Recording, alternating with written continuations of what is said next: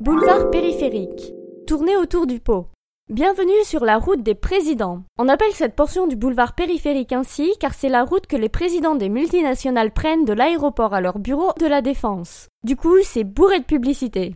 C'est en 1956 qu'il a été décidé de désencombrer Paris en créant une voie encerclant toute la ville. Pour le tracer, rien de plus simple, puisque le boulevard passe sur l'emplacement des anciens remparts moyenâgeux de Paris. Buzzy Tip. Fais bien attention aux heures de pointe si tu t'aventures sur le périph', cela risque d'être long. Très long.